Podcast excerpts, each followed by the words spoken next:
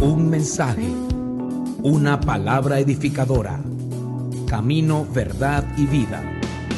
Con Mario Luis Suárez, predicador, escritor y apóstol del Ministerio Internacional Camino, Verdad y Vida de Venezuela. Prepárese para recibir una palabra que bendecirá su vida. Apocalipsis 3, del 7 al 13. Voy a hablar de este tema sobre abundante gracia. Dice, escribe al ángel de la iglesia en Filadelfia. Esto dice el santo, el verdadero, el que tiene la llave de David, el que abre y ninguno cierra y cierra y ninguno abre. Yo conozco tus obras. He aquí he puesto delante de ti una puerta abierta, la cual nadie puede cerrar, porque aunque tienes poca fuerza, has guardado mi palabra y no has negado mi nombre. He aquí yo entrego de la sinagoga de Satanás a los que se dicen ser judíos y no lo son, sino que mienten. He aquí yo haré que vengan y se postren a tus pies y reconozcan que yo te he amado. Por cuanto has guardado la palabra de mi paciencia, yo también te guardaré de la hora de la prueba que ha de venir sobre el mundo entero para probar a los que moran sobre la tierra. He aquí yo vengo pronto. Retén lo que tienes para que ninguno tome tu corona. Al que venciere, yo lo haré columna en el templo de mi Dios y nunca más saldrá de allí y escribiré sobre él el nombre de mi Dios y el nombre de la ciudad de mi Dios, la nueva Jerusalén, la cual desciende del cielo de mi Dios y mi nombre nuevo. El que tiene oído, oiga lo que el Espíritu dice a las iglesias. Amén, amén. Dale ese aplauso al Rey.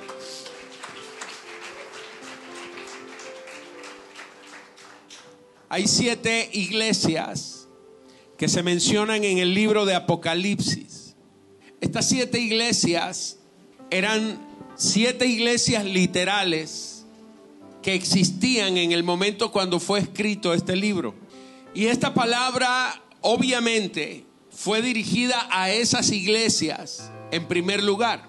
Pero nosotros no podemos quedarnos con únicamente la palabra directa que fue dirigida a esas iglesias en aquel momento, porque la palabra de Dios tiene un efecto profético que no solamente funcionó para las personas a quienes se les dirigió la palabra en aquel momento, sino que sirve para nosotros hoy. Pero también es un referente profético de lo que va a suceder. De modo que nosotros también tenemos cosas con las cuales identificarnos en esta palabra y personalizarlas a nuestra vida, a nuestro hoy, a nuestro presente. Pero también, como les estoy diciendo, estas siete iglesias representan siete etapas en las cuales la iglesia de Cristo se ha estado manejando a lo largo de los tiempos. Y estas iglesias comienzan con la iglesia de Éfeso. Es la iglesia a la que se le dice, has perdido el primer amor. Y esa iglesia que perdió el primer amor era la iglesia primitiva. Era una iglesia fuerte, era una iglesia poderosa, una iglesia que tenía obras, era una iglesia que tenía fe. Y esa iglesia se mantuvo durante los primeros 400 años. Una iglesia que funcionó, una iglesia que predicó, una iglesia que ganó almas, una iglesia que sabía y tenía bien claro lo que era el Señor, el nuevo pacto, y fue una iglesia que en cuestión de pocos años conquistó al mundo conocido.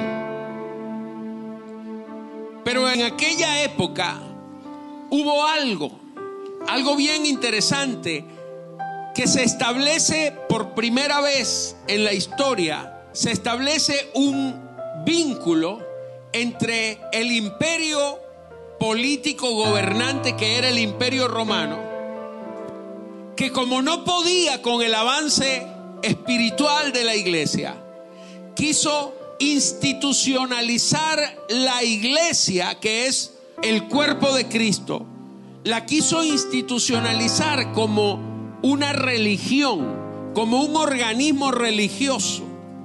Y entonces se cambiaron muchas cosas. Se cambió la iglesia en las casas, que era el modelo original. Se cambió por las catedrales. Se cambió por el sistema de catedrales donde ahora ya la iglesia no iba a las casas, sino que la gente acudía a un templo. Y los templos que eran dedicados a otros dioses, ahora los pusieron como la iglesia. Y le cambiaron el nombre a la iglesia, porque la iglesia era la gente, ahora lo trasladaron. Ya la iglesia no era la gente, sino que la iglesia era la institución y era el lugar físico. Por eso usted puede ver que la gente dice la iglesia fulana de tal, la iglesia sutana, porque se institucionalizó. Y el Señor dijo, tengo esto contra ti que perdiste tu primer amor. Porque la iglesia dejó de predicar.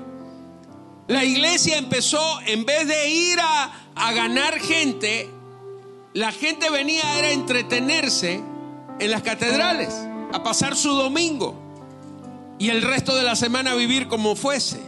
Y el Señor le hablaba a las iglesias y usted se pone a ver cada una de las iglesias de las que se menciona en el libro de Apocalipsis.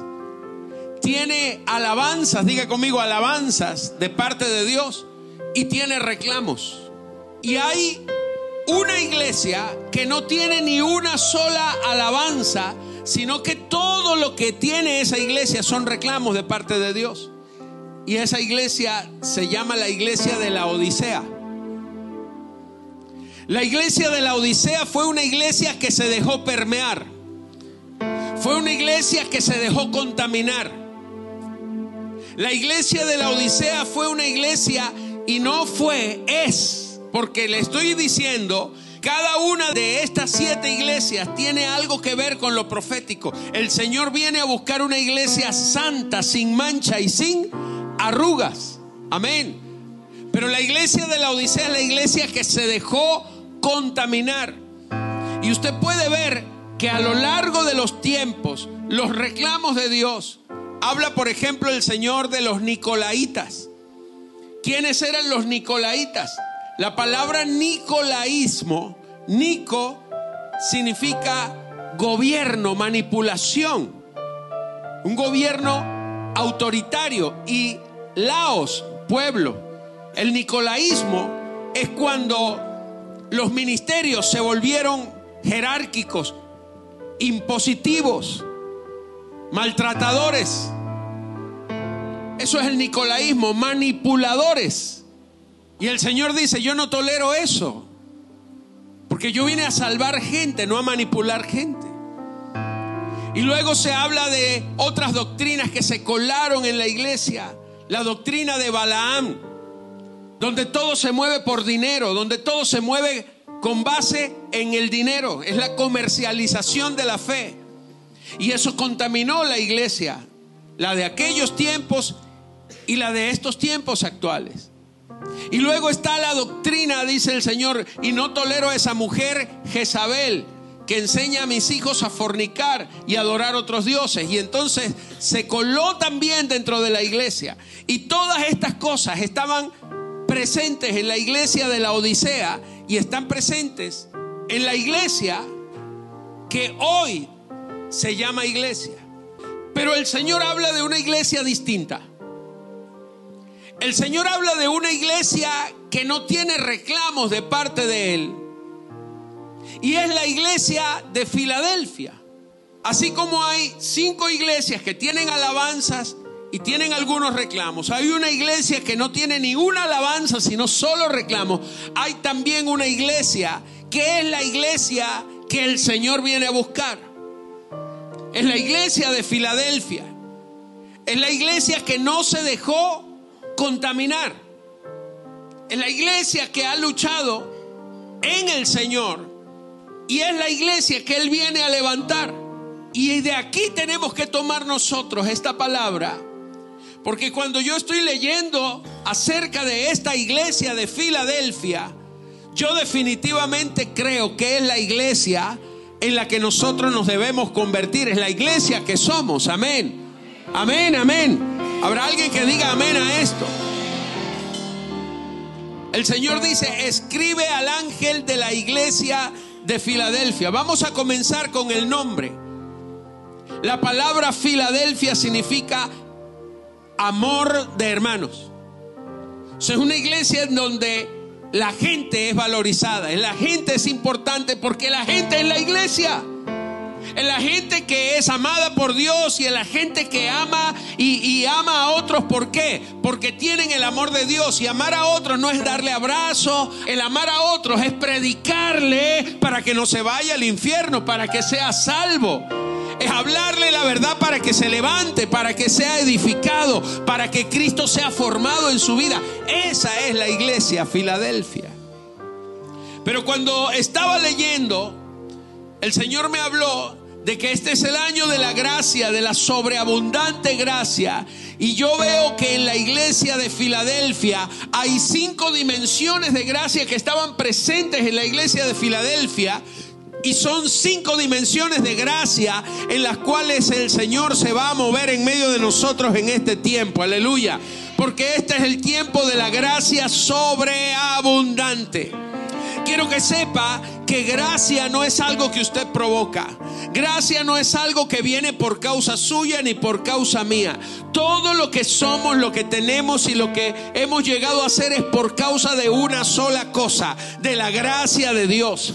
La gracia tiene un principio y es el favor inmerecido. Ese es el principio de la gracia. La gracia tiene como principio que hay un favor de parte de Dios, que hay algo que Él ha determinado en lo cual usted no tiene participación. Si Dios te ha querido levantar es porque la gracia te levantó. Si Dios me quiso poner a mí aquí en esta iglesia como apóstol es por la gracia de Dios. Si Él ha querido que usted sea parte de esta asignación, eso es por la gracia de Dios. Si el Señor nos ha permitido sobrevivir a toda esta temporada crítica de COVID, de prueba, de todas las cosas. Eso es por la gracia del Señor. Si el Señor nos ha permitido sobrevivir a todas las pruebas que hemos vivido como congregación, eso es por la gracia del Señor. Si el Señor te ha salvado, tiene aquí tu familia, tiene tu casa, eso es por la gracia de Dios.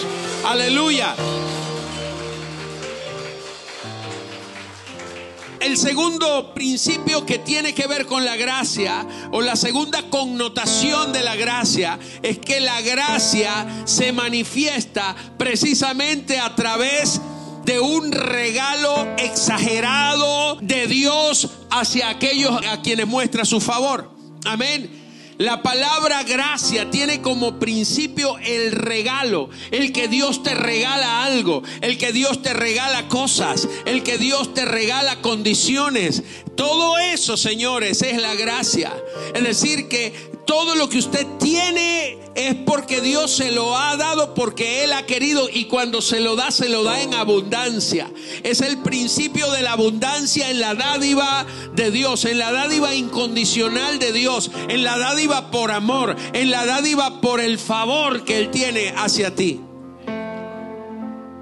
Es decir, que cada vez que estamos hablando de la gracia, hay una impartición de Dios, hay un regalo de Dios que viene sobre su vida. Y hay cinco áreas de gracia sobreabundante en la iglesia de Filadelfia. Y el Señor me hablaba y me dijo, voy a trabajar en esas áreas de gracia en ustedes. Así que iglesia CBB, yo no sé si habrá alguien que no haya creído esto, pero los que estamos aquí estamos creyendo, los que estamos aquí nos estamos adueñando de esta palabra.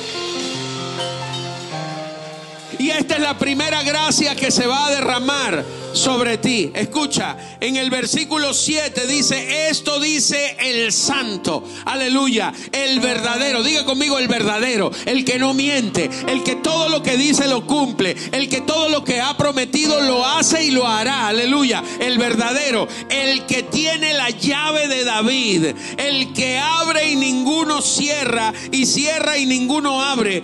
Yo conozco tus obras. He aquí he puesto delante de ti una puerta abierta, la cual nadie puede cerrar. La primera área de gracia es gracia para apertura de puertas divinas. Aleluya. Este va a ser un tiempo en donde las puertas que se te van a abrir, mi amado, el Señor las abrirá y nadie te las va a poder cerrar. Oh, cuántas veces nos han querido cerrar las puertas. Nos han querido cerrar las puertas en la ciudad. Nos han querido cerrar las puertas entre otros ministerios. Nos han querido cerrar las puertas en todo lo que hemos emprendido. Pero hasta este día la puerta que Dios abrió ha permanecido abierta y seguirá abierta porque nadie la podrá cerrar. Porque es una gracia. La Biblia dice aquí, el que tiene la llave de David, el que tiene la llave de David, el que abre y ninguno cierra y cierra y ninguno abre. ¿Qué es esto de la llave de David? En el libro de Isaías capítulo 22, verso 20, dice la escritura, en aquel día llamaré a mi siervo Eliakim, hijo de Hilcías, y lo vestiré de tus vestiduras y lo ceñiré de tu talabarte y entregaré en sus manos tu potestad y será padre al morador de Jerusalén y a la casa de Judá y pondré la llave de la casa de David sobre su hombro y abrirá y nadie cerrará y cerrará y nadie abrirá y lo hincaré como clavo en lugar firme y será por asiento de honra a la casa de su padre. Colgarán de él toda la honra de la casa de su padre los hijos y los nietos y todos los vasos menores, desde las tazas hasta toda clase de jarros, dice la escritura. El profeta Isaías estaba hablando de un momento donde había un cambio. Había un hombre que, no voy a hablar de él, pero se llamaba Sebna. Usted lo puede leer en los versículos anteriores de este mismo capítulo. Pero este hombre Sebna era el mayordomo de la casa de David. Era el que tenía las llaves del palacio. Era el que abría a su antojo, cerraba a su antojo, pero era injusto. Y el profeta Isaías dijo, en aquellos días quitaré a Sebna. Lo voy a quitar y voy en aquel día Comienza luego diciendo, llamaré a mi siervo Eliaquín. ¿Quién es Eliaquín? Cristo Jesús, aleluya. Porque Eliaquín significa Dios se levantará. Mira, Cristo es Dios hecho hombre que murió y que fue levantado porque resucitó. Y toda la resurrección, el poder de la resurrección, es el poder que ahora te levanta a ti. Es el poder que está en tu vida. Es el que te levanta del polvo, el que te levantó del pecado, el que te levantó de la muerte, el que te levanta de toda maldición, de toda enfermedad, de toda miseria, de toda pobreza, de toda cautividad. Es el poder que venció la muerte. Es el poder que venció aún hasta el infierno. Y entonces dice, y lo vestiré de tus vestiduras. Porque todos los vestidos, mi amado, que nosotros cargábamos, que eran como trapos de inmundicia, se los pusieron a Cristo fueron sobre él tus maldades, todos los padecimientos tuyos, lo que tú tenías que padecer, todo lo que arrastrábamos tú y yo fue sobre él. Pero entonces dice esto, y lo vestiré de tus vestiduras y lo ceñiré de tu talabarte y entregaré en sus manos tu potestad. Hay un traslado, diga conmigo, hay un traslado. Año 2023 hay un traslado. Glorias que otros no manejaron sanamente vendrán sobre aquellos que han creído. Glorias que otros dejaron vendrá sobre aquellos que han sido fieles. Aleluya. Mantos que otros desecharon. ¿Cuánta gente fue llamada al ministerio y no les importó? ¿Cuánta gente fueron ungidas como pastores, como ministros en esta casa y dejaron los mantos abandonados? Pero ¿sabe qué? Hay un cambio. Dios levanta una generación nueva. Dios le abre puertas a gente fiel, a gente nueva, a gente que se toma el manto, aún el manto, porque las unciones no caen, las unciones no se pierden. Mi amado, hubo un día donde estaba el profeta Eliseo que murió y lo tiraron en una cueva y un soldado en medio de la batalla fue muerto. Y entonces venían los enemigos y los compañeros del soldado muerto lo lanzaron en aquella cueva y justo en esa cueva era el sepulcro donde estaban los huesos de Eliseo que había muerto no sé cuántos años atrás. Pero cuando el muerto tocó los huesos del profeta, señores, la unción de vida vino sobre el muerto y se levantó el soldado nuevamente. Porque los mantos no caen, mi amado. Puede ser que alguien haya desechado un manto, pero la gracia del Señor sigue firme sobre todo aquel que es fiel, sobre todo aquel que quiere seguir y que quiere levantarse en el nombre de Jesús para abrazar el propósito de gloria que Dios le ha trazado. Aleluya.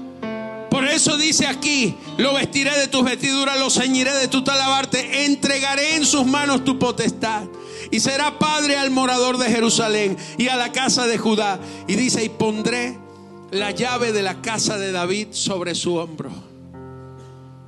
Al Señor se le entregó toda la potestad. Se le entregó toda la potestad. Porque las llaves son un código. Por eso no toda llave funciona en toda puerta. Solo hay una llave que funciona en la puerta. ¿Sabe cuál es la llave? La que tiene el código. Y el Señor dice, el que tiene todos los códigos para abrirte las puertas soy yo. Y será un año de gracia, porque será un año de apertura de puertas, puertas que estaban cerradas, puertas que nunca se habían abierto, puertas que otros te cerraron, que no era el Señor. El Señor te la abrirá. Y esta puerta no se abre solamente acá en la tierra, dice, he aquí hay una puerta abierta en el cielo para ti. Aleluya. Vamos, dale un aplauso de gloria al Señor.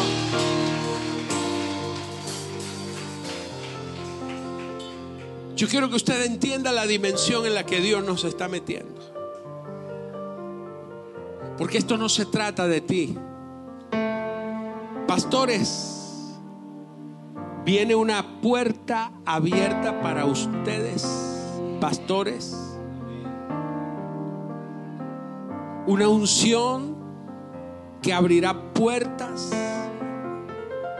La gente no podrá resistir y gente que se les opuso será gente que tendrá que reconocer que Dios está en ustedes. Iglesia será un tiempo que por la gracia Ojalá usted entendiera esto. Que no son puertas que usted está buscando que se le abran. Son puertas que usted nunca buscó y que el Señor te las abre. Son oportunidades que usted no se imaginó y que Dios de una manera sobrenatural te las va a abrir.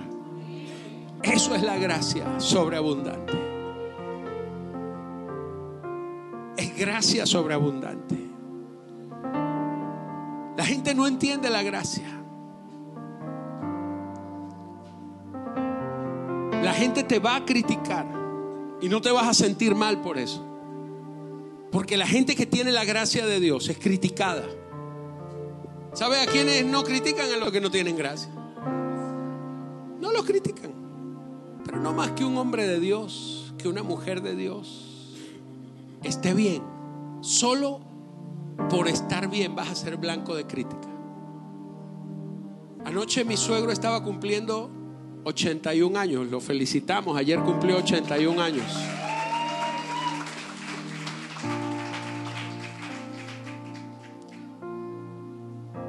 Y anoche nos reunimos, la familia. Nos reunimos allí.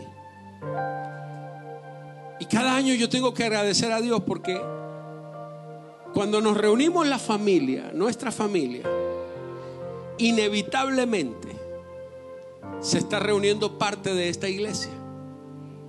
Porque allí estaban mi esposa, que es la apóstol, mis cuñados, que son los pastores, estaban mis sobrinos, que son los músicos, los que tocan, los que cantan, mis hijas, que son adoradoras, una es pastora, otra sobrina que es pastora también. ¿Y cuánta gente nos ha criticado por eso? Es que en esa iglesia los pastores son la familia del apóstol. Mira, usted se podrá morir de la rabia. Bueno, no usted, porque usted es parte de esta casa. La gente se podrá morir de la rabia, pero eso no es mi culpa. Yo no tengo la culpa de ser apóstol. Y no tengo la culpa de que Dios, perdóneme, le dio la gana de llamar a toda mi familia, porque yo pudiera tener unos sobrinos bien mundanos, pero los tengo aquí en el ministerio, feos y todo, pero, pero están ahí, sirviéndole a Dios.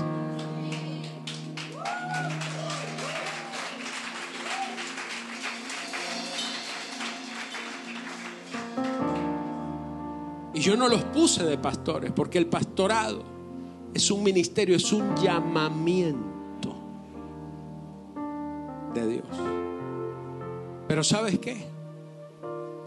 Este será un tiempo de gracia en donde la gente no va a poder soportar, van a hablar mal de ti, usted no se va a sentir mal, porque, mi amado, que lo que hablen de ti, que lo que la gente te critique y que es por la gracia de Dios. Ay, sí, toda esa familia puros pastores. ¡Gloria a Dios! Que dijera que son puros choros, malandros, bueno. Pero te están criticando por algo bueno, por algo que es de Dios. Eso se llama gracia.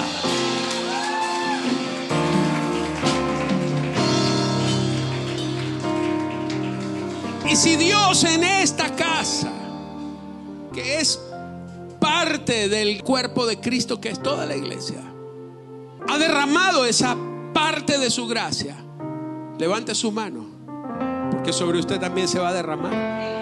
Y esta gracia alcanzará tu casa, esta gracia alcanzará tu familia. Tu familia en conversa vendrá a los pies de Cristo. Aleluya. Vamos, alguien tiene que decir amén. Aleluya. Diga conmigo, gracias sobre gracia. Gracias para la apertura de puertas divinas. Aleluya. Puertas que se te abren desde el cielo para tu familia, para ti, para tu casa. En el nombre de Jesús. Vamos, déle el aplauso al rey. Dígame.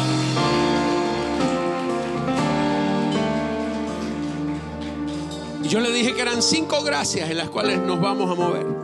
¿Cuál es la primera? Gracia para la apertura de puertas divinas. ¿Cuántos lo están creyendo? ¿Cuántos lo están creyendo? ¿Cuántos lo están creyendo? Que la puerta se abre, que ya está abierta, que ya está abierta, que ya está abierta, que ya está abierta. Diga conmigo, este año 2023 lo que me toca es entrar por cada puerta que Dios me abre. Hermano, y cuando entre, entre completo, sin remordimiento. Y si Dios lo va a bendecir financieramente, bueno, agarre todo, porque sin remordimiento, aleluya. Aleluya. Porque es una puerta de Dios.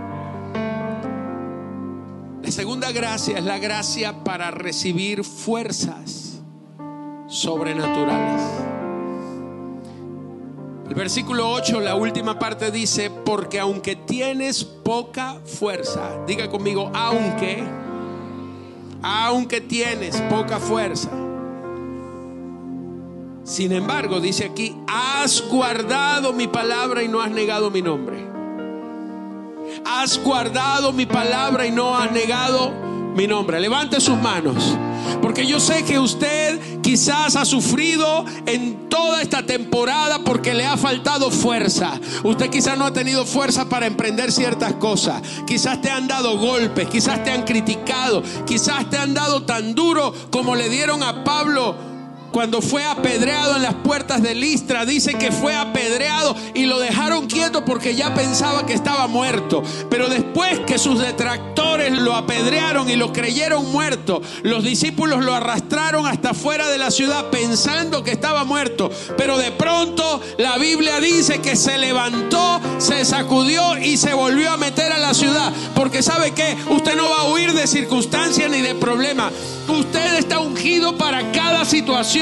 La Biblia dice, recibirás fuerzas sobrenaturales. Aunque tienes poca fuerza, pero has guardado la palabra. Y cuando tú has guardado la asignación que Dios te ha entregado, fuerzas vienen fuerzas nuevas vienen. Viene nueva fuerza para el ministerio. Viene nueva fuerza sobre tu vida. Viene nueva fuerza. Fuerzas físicas serán renovadas. Unción será renovada. Aleluya. Hermano, es que cuando uno lo golpean, a uno lo dejan allí. Y la gente te podrá quizás en algún momento ver debilitado. Porque tu fuerza humana tiene un límite. Pero levanta tu mano, porque no es con tu fuerza humana. Es que viene una habilitación sobrenatural que te va a dar nueva fuerza. Y yo vengo a profetizar, mira mi amado, vengo a profetizar que en este nuevo año esta iglesia se va a levantar con fuerzas mayores que las del búfalo gente que apostó a nuestra pérdida, gente que apostó a nuestra división, gente que apostó a que no nos levantábamos. Pero es que esto es una asignación. Esto no lo puse yo, esto no lo puso un hombre, esto lo puso Dios. Y si Dios lo puso, lo puso para crecer. Así que viene una temporada de multiplicación. Hoy somos pocos, hoy estamos en este pequeño lugar. Tenemos quizás pocas fuerzas comparados con otros, pero ¿sabe qué? Hemos guardado la palabra, hemos creído al Señor, no hemos negado su nombre, lo hemos proclamado y esas son las nuevas fuerzas que vendrán, porque la gracia te habilitará. CBB, año 2023, será año de crecimiento, será año de expansión, será año de multiplicación, será año donde multitudes de gente vendrán a los pies de Cristo. Porque la gente fiel que ha guardado la palabra y que no ha negado su nombre serán los próximos protagonistas de este nuevo episodio en esta historia. Denle su mejor aplauso al rey, aleluya.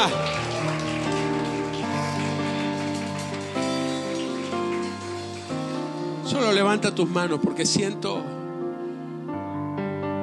orar por ti declarar esta palabra profética. Yo declaro que las fuerzas que te faltaron en los años anteriores te serán aumentadas, te serán multiplicadas sobrenaturalmente.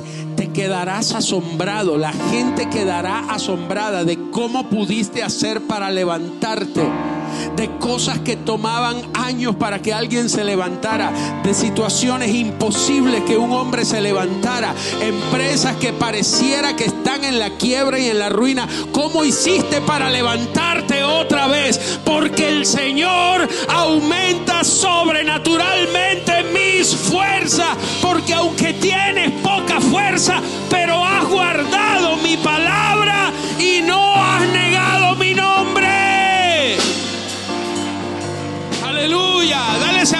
al rey. Vamos. Toma esta palabra, Isaías 40, 28. No has sabido ¿No has oído que el Dios eterno es Jehová, el cual creó los confines de la tierra? Diga conmigo, no desfallece. Dios no se cansa, Dios no desfallece ni se fatiga con cansancio. Vamos, alguien que lo diga. Diga, mi Dios no anda cansado. Él no se fatiga con cansancio. Así que Él no se va a cansar de bendecirme. Amén, amén. Diga conmigo, no desfallece ni se fatiga con cansancio. Su entendimiento no hay quien lo alcance. Él hará cosas ilógicas para este mundo, pero para ti serán realidades vivientes. Aleluya. Levanta la mano, diga conmigo, Él da esfuerzo alcanzado. Él da esfuerzo. No solamente da fuerza, da esfuerzo. Aleluya. Él te va a poner la motivación. Él va a poner en ti el denuedo. Él va a poner en ti las ganas de levantarte. No solamente la fuerza, las ganas para caminar, para emprender. Aleluya. Alcanzado y multiplica las fuerzas al que no tiene ninguna. Si no has tenido fuerza, levanta tus manos y diga conmigo, viene la multiplicación de mis fuerzas no naturales, de mi poder espiritual en Cristo Jesús. Aleluya. Vamos a darle ese aplauso. Los muchachos, los muchachos se fatigan y se cansan. Los jóvenes flaquean y caen. Pero los que esperan a Jehová, los maduros, los maduros, los que han crecido espiritualmente, los que esperan a Jehová, tendrán nuevas fuerzas. Levantarán alas como las águilas, correrán y no se cansarán, caminarán y no se fatigarán. ¿Cuántos dicen amén a eso? Aleluya. Tercera gracia. Tercera gracia que viene sobre usted, sobre esta casa y sobre esta iglesia. Viene una gracia de honra y reconocimiento. Escucha esto, verso 9. He aquí, yo entrego de la sinagoga de Satanás a los que se dicen ser judíos y no lo son, sino que mienten, he aquí yo haré que vengan y se postren a tus pies y reconozcan que yo te he amado. Escucha esto. La iglesia fueron atacados sin piedad por un grupo de hombres que se decían ser apóstoles y no lo eran. Decían tener ministerio y no lo tenían. Sino que querían volverlos a llevar al judaísmo, a la esclavitud, a la vida, como si nunca hubieran conocido a Cristo. Y esta gente los atacó, se infiltró, les dividió la iglesia, le hicieron de todo. Los criticaron, los malpusieron hablaban mal del apóstol Pablo. Y entonces el Señor les da esta promesa a la iglesia, le dice, he aquí yo entrego de la sinagoga de Satanás a los que dicen ser judíos y no lo son, sino que mienten, he aquí yo haré que vengan y se postren a tus pies y reconozcan que yo te he amado. Vuelve a levantar tus manos, por favor. Hay una gracia que se llama gracia de honra y reconocimiento. Eso es una gracia. Eso es una gracia. No es algo que usted va a estar buscando. Inevitablemente inevitablemente aún gente que en un tiempo te hizo daño, reconocerán que Dios está contigo, que Dios te puso. Porque hay algo que mucha gente nunca podrá combatir. Y es la unción de Dios cuando está obrando en justicia en la vida de alguien. Viene un reconocimiento, mi amado. Viene un reconocimiento. Aún de gente que te criticó, viene un reconocimiento. Porque el reconocimiento viene cuando hay algo innegable. Porque ¿quién puede negar cuando tienes la copa en las manos? ¿Quién puede negar cuando tienes la corona del Señor puesta en tu cabeza? ¿Quién puede negar cuando la gracia del Señor evidencia el favor de Dios sobre ti? ¿Quién lo puede negar? Gracia de honra y reconocimiento. Y no quiero profundizar más en este punto porque eso solo lo va a demostrar el Señor. Pero hay una cuarta gracia. Mi amado, es gracia para vencer las pruebas de fuego. La Biblia dice el verso 10, por cuanto has guardado la palabra de mi paciencia. Has guardado la palabra de mi paciencia. Yo también te guardaré de la hora de la prueba que ha de venir sobre el mundo para probar a los que moran sobre la tierra. Diga conmigo la palabra de mi paciencia. dígalo otra vez, la palabra de mi paciencia. Vamos, alguien que lo diga tres veces. Aleluya. Dile al que está a tu lado, la palabra, no, no está hablando de la palabra en general, está hablando de una palabra específica, de la paciencia. Y no de cualquier paciencia, no es de la suya, que es poca. Es de la paciencia de Cristo. Que ha sido paciente hasta cuando fallas, hasta cuando pecamos. Y Él es paciente que no ha querido venir todavía porque quiere que todos los hombres procedan al arrepentimiento. Esa paciencia viene la gracia por guardar la palabra de la paciencia. No te estoy diciendo que no vendrán pruebas. Ser librado de la prueba no es que la prueba no viene. Ser librado de la prueba es que vas a ser librado del destructivo de los problemas en tu vida. Te van a venir situaciones, te van a venir problemas, pero la gracia del Señor te va a sostener. No vas a caer, no vas a sufrir el efecto nocivo y devastador de la prueba, sino que en la prueba serás levantado con una nueva unción, con una nueva bendición. Serás llevado a otro nivel por el Señor. Aleluya.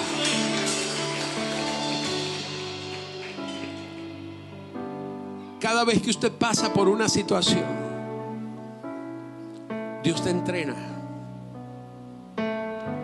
Y usted ha sido arduamente entrenado.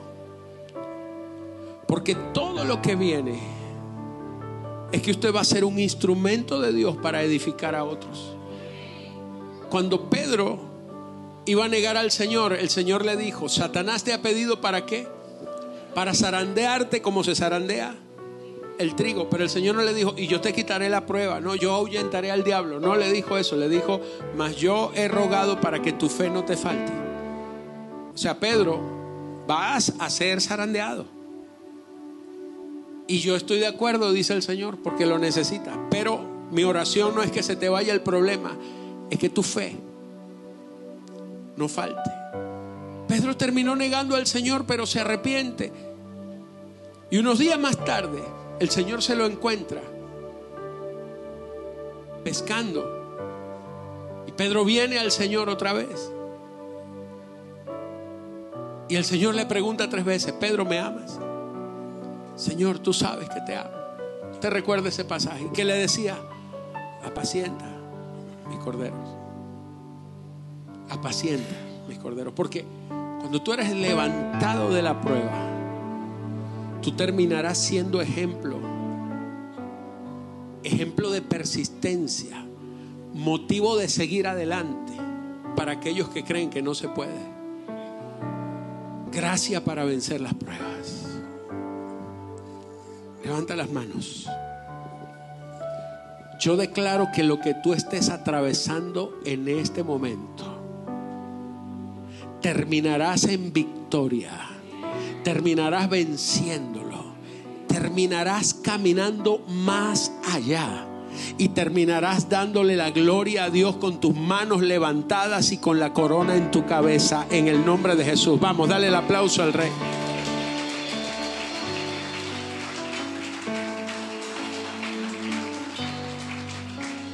Y la última, y ya con esto cerramos. Verso 11. He aquí yo vengo pronto, retén lo que tienes para que ninguno tome tu corona. El Señor me dijo, esto es gracia para retener el depósito divino. Gracia para retener el depósito divino. Y el Señor me llevó a esto. Retén lo que tienes. Retén lo que tienes. Amado, en el momento de la prueba es fácil desviarse. Es fácil abortar el camino ya recorrido. Pero el Señor te está diciendo, voy a derramar gracia para retener lo que se te ha entregado para que tú guardes el depósito divino. Para que no cambies tu confesión, no cambies tu declaración. Para que lo que hasta ahora has recibido no lo abortes, sino que sigas creyendo, porque al final esto también pasará. Y cuando estaba leyendo esto, retén lo que tienes. Qué fácil es que una iglesia se pierda. Una iglesia puede ser construida por años y un mal comentario, una mala decisión, una mala actitud puede provocar un desastre. Santiago dice, cuán grande incendio desata un pequeño fuego, hablando de la lengua. ¿Y cómo se llama esta iglesia de la que estamos hablando? Filadelfia. Pero en estos días me llamó la atención porque hubo una hermana en Cristo que me envió un mensaje pidiéndome oración por un, un sobrinito que está afuera, está en Uruguay creo, y el niño tiene leucemia. Y ella pide oración. Y por supuesto que oramos por el niño. Yo oré por el niño. Y al día siguiente, no sé, a los dos días nos envió un mensaje porque lo sometieron a unos exámenes y la doctora dio el diagnóstico, dio el resultado. No voy a entrar en los detalles, solamente quiero hacerle mención de esto. La doctora explica que el niño tiene un síndrome que se llama el síndrome Filadelfia. Y a mí me llamó la atención el nombre. Me llamó mucho la atención el nombre. Ella nada más lo menciona. Tiene un síndrome que se llama síndrome Filadelfia y que es, es raro. No, no es muy frecuente, pero cuando hay leucemia, mucha gente tiene este síndrome. Y yo como curioso de siempre, me puse a investigar qué era el síndrome Filadelfia. Y resulta que el síndrome Filadelfia es que Usted sabe que usted tiene unos cromosomas. En el núcleo de la célula humana hay 23 pares de cromosomas. Y hay un cromosoma, el cromosoma 9, y hay otro cromosoma, el cromosoma 22. Cada cromosoma tiene una función y tiene una asignación, tiene una tarea. Existe para algo, para desatar códigos genéticos para que usted pueda ser bonito así como es y chévere. Pero por alguna razón que no se sabe, los médicos no explican, un pedazo del cromosoma 9 se desprende y un pedazo del cromosoma 22 se desprende y se cruzan y el pedazo del cromosoma 22 se va para el 9 y el del 9 se va para el 22. Y el cromosoma 22 queda enano, se recorta, se deforma. Como eso es información, empieza a generar una información incorrecta. ¿Y cuál es la función de esa parte del cromosoma? La función es decirle a la médula ósea que está ahí en su columna vertebral, la médula, que es la que produce todos los glóbulos de la sangre para que usted pueda vivir. Y empieza a producir glóbulos blancos defectuosos. Y estos glóbulos blancos se encompanchan. Diga conmigo, espíritu de curruña. Y los glóbulos blancos son los que supuestamente sirven para defender al organismo. Hay un proceso en las células que se llama fagocitosis, que es cuando una célula se come a la otra. Pero el problema es que aquí la fagocitosis, que debería ser contra los virus y contra todas las bacterias y las cosas raras, empieza a producirse contra usted mismo.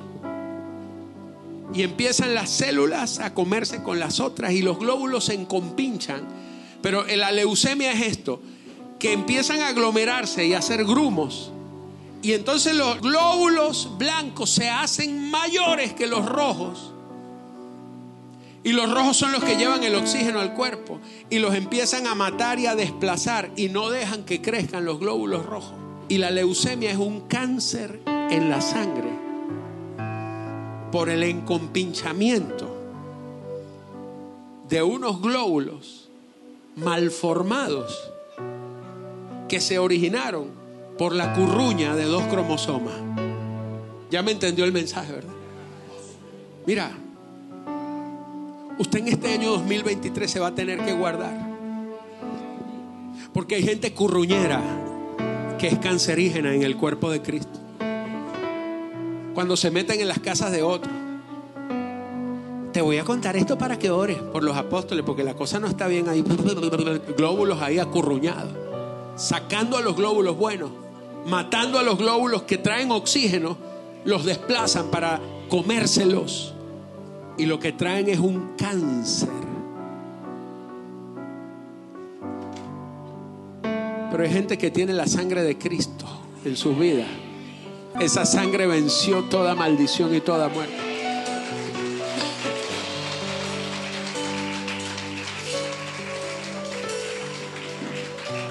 Mira, yo les quiero hablar a todos mis amados. Dios está determinado a sacar todo cáncer de su cuerpo. Gente que se une a hablar mal es gente cancerígena. Están matando al cuerpo de Cristo y el Señor no tolera eso. Dice la Biblia, retén lo que tienes. Si tú tienes santidad, reténla. No la pierdas. Metiéndote en la casa de otro y que orar, mentira. Reuniones secretas y reuniones de amistad con gente con la que usted no debería ser amiga, porque si hay alguien destructivo del cuerpo de Cristo, ¿cómo usted va a seguir siendo amigo de esa persona? Y yo no vine a hablar de eso, pero el apóstol Juan dice, pero ahí está Diótrefes. Diga conmigo, Diótrefes. Que no nos recibe ni a nosotros, a los apóstoles. Y le cierra las puertas. Él agarra a la gente de la iglesia. Ay, mi amor, mi amado, venga. Que, ay, qué bendición. Pero con esos apóstoles, no, sálgase de ahí, corra. Y andan contaminando gente. Diótrefes. ¿Y sabe lo que dice el apóstol Juan? Mira, ni siquiera te contamines ni con sus ropas. No aceptes ni las ropas contaminadas de su cuerpo. Retén lo que tienes, amada iglesia. No vuelvas a cometer errores por los cuales ya pasamos. La iglesia noreste que está empezando está bebecita en pañales. Yo sé que están emocionados porque se ven mucho. Calma. Tengan cuidado. retengan lo que se les ha entregado.